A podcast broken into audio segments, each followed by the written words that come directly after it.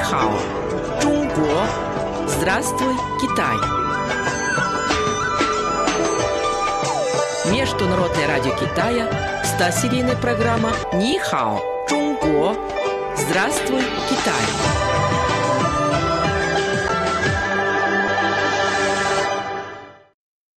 Слово на сегодня. Хоннян, сваха. Малин, завтра у меня очень интересная встреча с коллегами из Москвы. Ты пойдешь со мной? Извини, я не могу. Завтра я иду на свадьбу к друзьям. Я в свое время познакомила жениха и невесту. Значит, ты была свахой? Или по-китайски хун нян? Можно и так сказать. Я и не думала, что ты знаешь слово хуннян. Я встретил его в интернете. Насколько я знаю, в Старом Китае до свадьбы жених и невеста, как правило, даже не знали друг друга. О браке обычно договаривались родители, а в выборе супругов очень важную роль играли свахи. Так и было.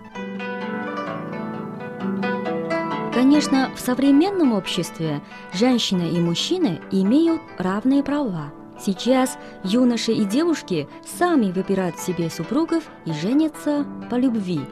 Правда, иногда браки все же заключаются благодаря сватовству.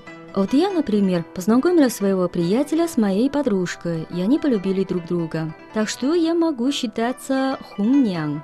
Я слышал, что во многих городах Китая работают профессиональные брачные агентства.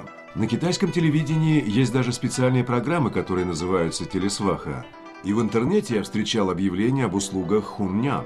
Да, сейчас даже современные технологии помогают неженатым людям найти друг друга.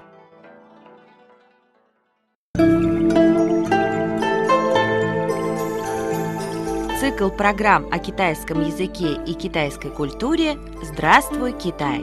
Ни хао, Чунго!